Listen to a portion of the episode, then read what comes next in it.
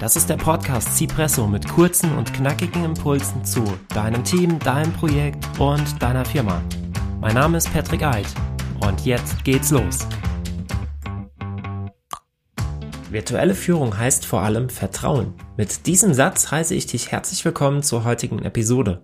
Und im Grunde ist damit auch schon alles gesagt. Doch schauen wir nochmal genauer hin. Wieso ist Vertrauen so wichtig bei der virtuellen Führung? Und was bedeutet virtuelle Führung in dem Zusammenhang genau? Doch bevor ich starte, empfehle diesen Podcast bitte weiter, wenn er dir gefällt. Vielen Dank schon mal dafür. Also, welche Bedeutung hat virtuelle Führung? Nun, gerade aufgrund der aktuellen Corona-Krise muss die Mitarbeiterführung in vielen Unternehmen virtuell stattfinden. Und Mitarbeiterinnen arbeiten auf einmal aus dem Homeoffice heraus und ganze Abläufe und Prozesse werden auf den Kopf gestellt. Wie geht eine Führungskraft damit um? Macht sie jetzt extremes Micromanagement oder hat sie einfach naives Vertrauen in die Mitarbeiterinnen? Wie kann man überprüfen, ob die Mitarbeiterinnen gerade an den Aufgaben arbeiten, an denen sie wirklich arbeiten sollen oder vielleicht ihre Arbeitszeit beim Kochen aufschreiben? Das kann eine Führungskraft in dem Sinne nicht überprüfen. Doch wenn man sich das überlegt, man sitzt gemeinsam im Büro und der andere denkt jetzt gerade angestrengt nach. Ist es dann wirklich so? Oder sitzt die Person da und träumt vielleicht vor sich hin?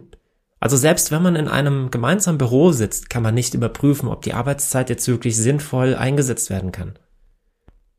Und dennoch hat ein großer Teil von Führungskräften kein Vertrauen in ihre Mitarbeiterinnen. Und das ist nicht nur bezogen auf virtuelle Führung. Aber gerade bei virtueller Führung und Homeoffice fürchten sie häufig die, die unklare Rechtslage und glauben auch an einen, an einen Rückgang der Produktivität. Aber wie findet man nun als Führungskraft die richtige Balance zwischen naiven, blinden Vertrauen und kontrollhaftem Micromanagement?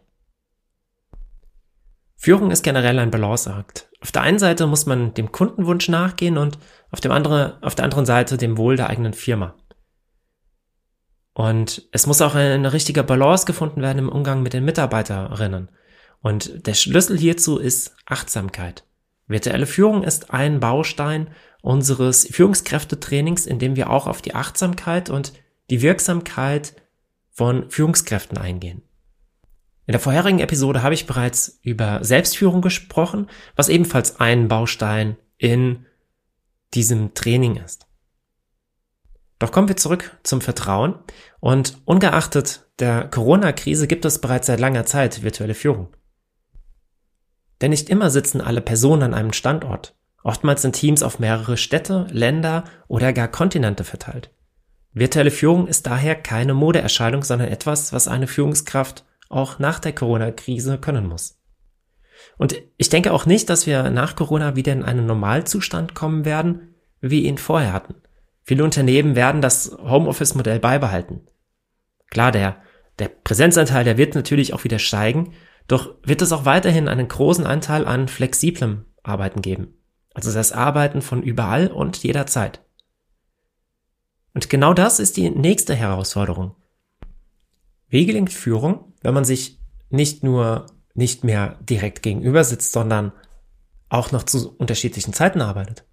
Ich bin der Meinung, dass das Zukunftsmodell der Arbeit eine hybride Form annehmen wird, also eine Mischung aus mobilem Arbeiten und Präsenz. Doch damit dieses hybride Modell funktioniert, muss noch viel getan werden. Und an erster Stelle sehe ich die Unterstützung für Führungskräfte. Und ich sehe hier vor allem Unterstützungsbedarf bei der Geschäftsführung und dem Führungspersonal. Viele Unternehmen sind nach wie vor nicht dafür ausgelegt, dass den Mitarbeitenden Verantwortung übertragen wird. Die Arbeitsverträge sehen eine 40-Stunden-Woche vor und wenn es hochkommt, gibt es persönliche Ziele.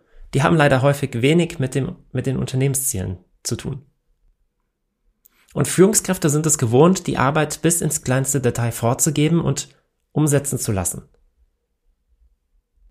Es ist auch nicht ihre Schuld. Darum äh, geht es jetzt hier an der Stelle auch gar nicht. Wir sollten die aktuelle Situation nutzen, um die Führungskräfte zu unterstützen, sie in die Lage zu versetzen, ihren Mitarbeitenden mehr Vertrauen entgegenbringen zu können und so dafür zu sorgen, dass das Unternehmen auf die neue hybride Form des Arbeitens eingestimmt ist. Damit das gelingt, benötigt es mehr als nur Vertrauen. Auch die Mitarbeiterinnen müssen dem Vertrauen gerecht werden und es muss sichergestellt sein, dass die zu, äh, die, die zu erledigende Arbeit zum Unternehmenserfolg auch beiträgt. Dazu wird es auch noch weitere Zimpresso-Impulse geben, doch für heute beginnen wir mit dem Vertrauen. Und genau dafür habe ich dir vier Tipps mitgebracht, wie eine Führungskraft mehr Vertrauen in die Mitarbeiter aufbauen kann. Der erste Tipp, zeige Persönlichkeit. Und umso mehr sich Menschen kennen, desto eher wächst das Vertrauen. Als Führungskraft musst du daher auch unbedingt die Webcam in digitalen Meetings anmachen und auch Zeit für Smalltalk einplanen. Das kann auch gerne mal ein Kaffeegespräch sein oder dass man sich auch mal vielleicht äh, zum virtuellen Mittagessen trifft oder sonstiges. Gerade bei der virtuellen Führung ist es wichtig, auch den sozialen Kontakt aufrecht zu erhalten oder generell sozialen Kontakt auch zu pflegen. Der zweite Tipp ist, klare Rollen und Verantwortlichkeiten schaffen. Denn nichts ist störender in einer, einer Beziehung, als nicht zu wissen, woran man ist, welche Rolle man hat, welche Verantwortlichkeiten man hat. Mitarbeiterinnen können keine Verantwortung übernehmen, wenn sie nicht wissen, dass sie das machen sollen, dass das erwartet wird und auch in welchem Rahmen sie das machen dürfen. Von daher muss jedem im Team die eigene Rolle klar sein. Und die Erwartungen der Teammitgliederinnen und die Verantwortlichkeiten, die müssen für alle erkennbar und klar und transparent kommuniziert werden. Das kann zum Beispiel im Rahmen von Teamworkshops geschehen. Und ähm, man kann auch Verhaltensregeln im Team beispielsweise herausarbeiten. Als nächstes ist es wichtig, klare Ziele zu setzen und diese auch nachzuverfolgen. Und diese Ziele, die dürfen nicht einfach irgendwie aus der Luft gegriffen zu sein, sondern sie müssen auch zur Unternehmensvision passen. Wenn du Führungskraft eines Teams bist, dann besprech mit dem Team die Unternehmensvision oder die Projektvision und definier gemeinsam mit den Mitarbeiterinnen erreichbare und sinnvolle Ziele. Und die Ziele müssen kontinuierlich besprochen und die Zielsetzung kontrolliert werden. Beschränke dich so gut es geht auf die Kontrolle der Zielerreichung und der Weg dorthin, der sollte eine untergeordnete Rolle spielen aus deiner Sicht als Führungskraft und von den Mitarbeiterinnen bestimmt werden. Du kannst hier zum Beispiel OKRs, Objectives and Key Results einsetzen. Dazu wird es auch nochmal einen, einen separaten Impuls-Podcast geben. Und der vierte Tipp, auch als Führungskraft bist du Teil des Teams.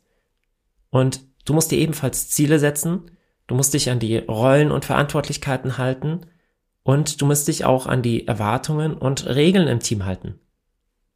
Für dich als Führungskraft darf es in der Situation keine Sonderlocken geben. Diese Tipps werden dir dabei helfen, das Vertrauen zu deinen Mitarbeiterinnen aufzubauen, zu stärken, zu festigen und im Umkehrschluss werden deine Mitarbeiterinnen dir das ja danken mit besserer Leistung, mit höherer Leistungsbereitschaft auch und mit einem gemeinsamen Weg zum Erreichen der Unternehmenszielen. Und bei der nächsten Episode geht es um Führung in Projekten. Wer ist da eigentlich verantwortlich und für was genau? Okay, vielen Dank, dass du heute dabei warst und wir hören uns nächste Woche. Bleib gesund bis dahin. Bis dann, dein Patrick.